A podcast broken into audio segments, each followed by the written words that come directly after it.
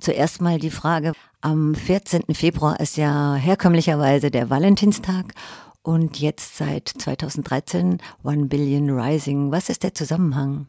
Der Valentinstag wird ja als Tag der Liebe angesehen, Valentine, und äh, man trifft sich und macht auch anderen Leuten ein Kompliment und schenkt etwas oder ein, eine Blume, eine Karte. Und auf jeden Fall ist eine Aufmerksamkeit, eine globale Aufmerksamkeit auf diesen Tag gerichtet.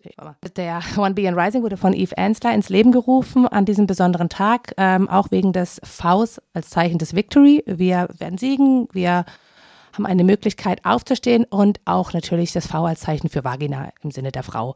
Ich habe gehört, in anderen Ländern heißt es auch, eure Liebe wollen wir nicht, wenn es um Gewalt geht.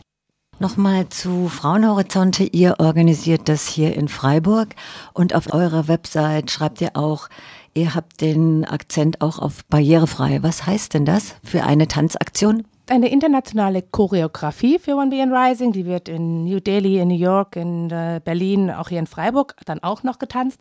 Aber es wurde von Berlin aus organisiert eine barrierefreie Choreografie, die allen Menschen Zugang gewährt. Das heißt, Menschen mit irgendeiner Form von Einschränkungen, aber auch Kindern und alten Menschen ist einfach zugänglicher für jeder Mann, jeder Frau. Und diese Version tanzen wir.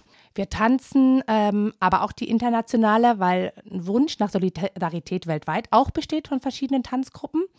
Es ist ja nicht nur so, dass wir das organisieren und wir sind zwar Veranstalterin, aber ganz viele Frauenverbände oder auch Organisationen widmen sich diesem Tanz und machen eigene Tanztrainings. Das findet überall statt. Und die haben den Wunsch, auch einmal diese große Choreo zu tanzen und der Welt ihre Solidarität zu zeigen. Das ist das eine, aber wir tanzen primär zweimal auf jeden Fall die barrierefreie, die inklusive Version. Des Weiteren haben wir auch ein Schulprojekt ins Leben gerufen. Wir gehen in Schulklassen auf Wunsch, unsere Tanztrainerin, und üben mit den Schülerinnen und Schülern die Version. Also wir waren auch in der Grundschule, dritte und vierte Klasse, ganz süß. Dann ist es natürlich einfacher, mit einer inklusiven Version zu tanzen. Die barrierefreie habt ihr dann ein. Wie unterscheidet sich die? Kannst du das beschreiben oder ist das schwierig? Da ich mich primär mit der inklusiven, also der barrierefreien Version auseinandergesetzt habe, ich kenne die andere, aber habe sie noch nicht getanzt, die ist einfach in einfachen Tanzschrittkombinationen aufgebaut. Und die andere ist äh, tatsächlich eine Choreografie, die sich mehr ins tänzerische Können bewegt. Und für Rolli ist das wahrscheinlich nicht so geeignet. Ich überlege gerade, also es gibt viele Varianten. Also ich weiß, dass auch äh, Menschen im Rollstuhl mit tanzen, gerade in Berlin. Ich kenne also ich kenne Videos, wo die mitmachen. Es sind viele Elemente mit den Händen mit den Armen dabei. Wenn die Arme frei beweglich sind, das vorausgesetzt, ist es schon machbar. Und auch diese Vor- und Zurück kann man auch mit dem Rolli und diese Seitenwendungen. Also ich glaube, dass sie schon so durchdacht ist, dass es auch für Menschen im Rollstuhl möglich wäre. Jetzt habe ich die Videos vom letzten Jahr gesehen, weltweit. Äh, Frauen in unterschiedlichen Kontinenten, in unterschiedlichen Städten tanzen nach der gleichen Choreografie und es werden immer mehr. Ja, hoffentlich. Ähm, das Ziel ist ja, eine Milliarde erhebt sich, One Billion Rising. Ich sage das immer gerne, es sind neun Nullen nach der Eins. Diese Zahl steht für die Anzahl an Frauen, die in ihrem Leben global betrachtet äh, mit äh, Gewalt konfrontiert werden, die davon betroffen sind. Wenn man jetzt die Weltbevölkerung anschaut und an den Anteil an Frauen wäre das jede dritte, ist das jede dritte Frau, die einmal in ihrem Leben mit Gewalt konfrontiert wird. Das Ziel ist, dass es immer mehr werden. Auch in Freiburg merken wir das. Es mobilisieren sich immer mehr. Ähm, das Thema ist ein globales Thema und Gewalt ist vielschichtig. Und ähm, umso mehr Menschen aufstehen und darüber reden und dafür tanzen, umso mehr sind es im nächsten. Die Aktion von Tanzen, ich weiß, als ich das das erste Mal gehört habe, habe ich ein bisschen gestutzt, warum mhm. jetzt ausgerechnet Tanzen.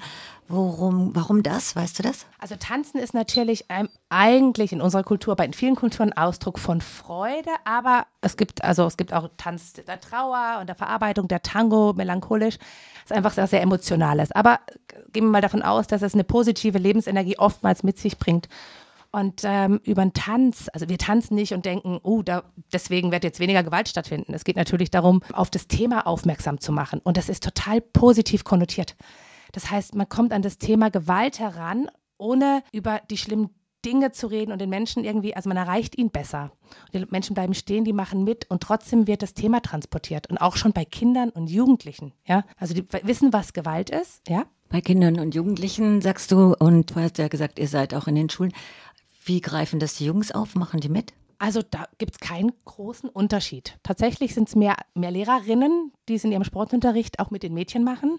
Und auch wir hatten auch Train-the-Trainer-Workshops für Lehrerinnen und Lehrer, für Lehrende. Und ähm, da kamen auch primär Frauen. Also es ist schon so.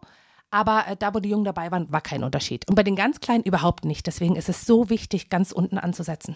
Wie vermittelst du das denn, worum es geht, so kleinen Kindern? Es geht darum, ich kann meine, meine Kinder als Beispiel bringen, die sind äh, sechs und drei. Ähm, wir tanzen für Frauen, dass sie keine und Mädchen natürlich und dass keine Gewalt stattfindet gegen die und wir tanzen eigentlich für die Frauen. Mein Sohn sagt immer, die Mama arbeitet für Frauen. Und das reicht eigentlich schon. Das ist was Positives, ne? Und Gewalt ist denen auch klar. Schlagen. Schlagen, aber auch Mobbing ist Kindern schon oft klar in der Grundschule. Das kommt da auf, als es auch Gewalt ist. Also ich glaube, die, wenn man mit ihnen redet oder auch so, die wissen schon, wie vielschichtig Gewalt ist, ne? Liebesentzug, Strafen, das ist alles für Kinder Gewalt.